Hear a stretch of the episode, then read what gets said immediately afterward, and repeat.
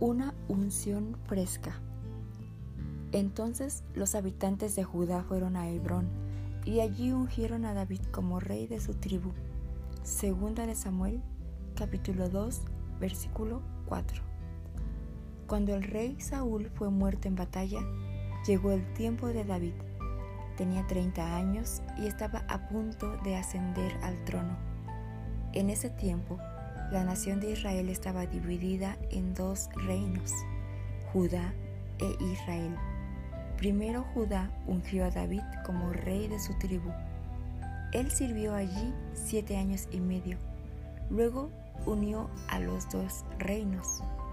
Cuando David tenía 37 años, los hombres de Israel se unieron a los hombres de Judá y ungieron a David nuevamente para que fuera el rey sobre todo Israel.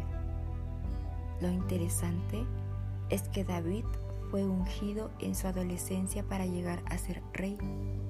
Él podría haber rechazado que lo vuelvan a ungir las veces subsiguientes.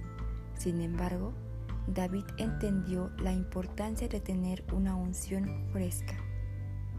Usted no puede ganar las batallas de hoy con la unción de ayer necesita tener una unción fresca.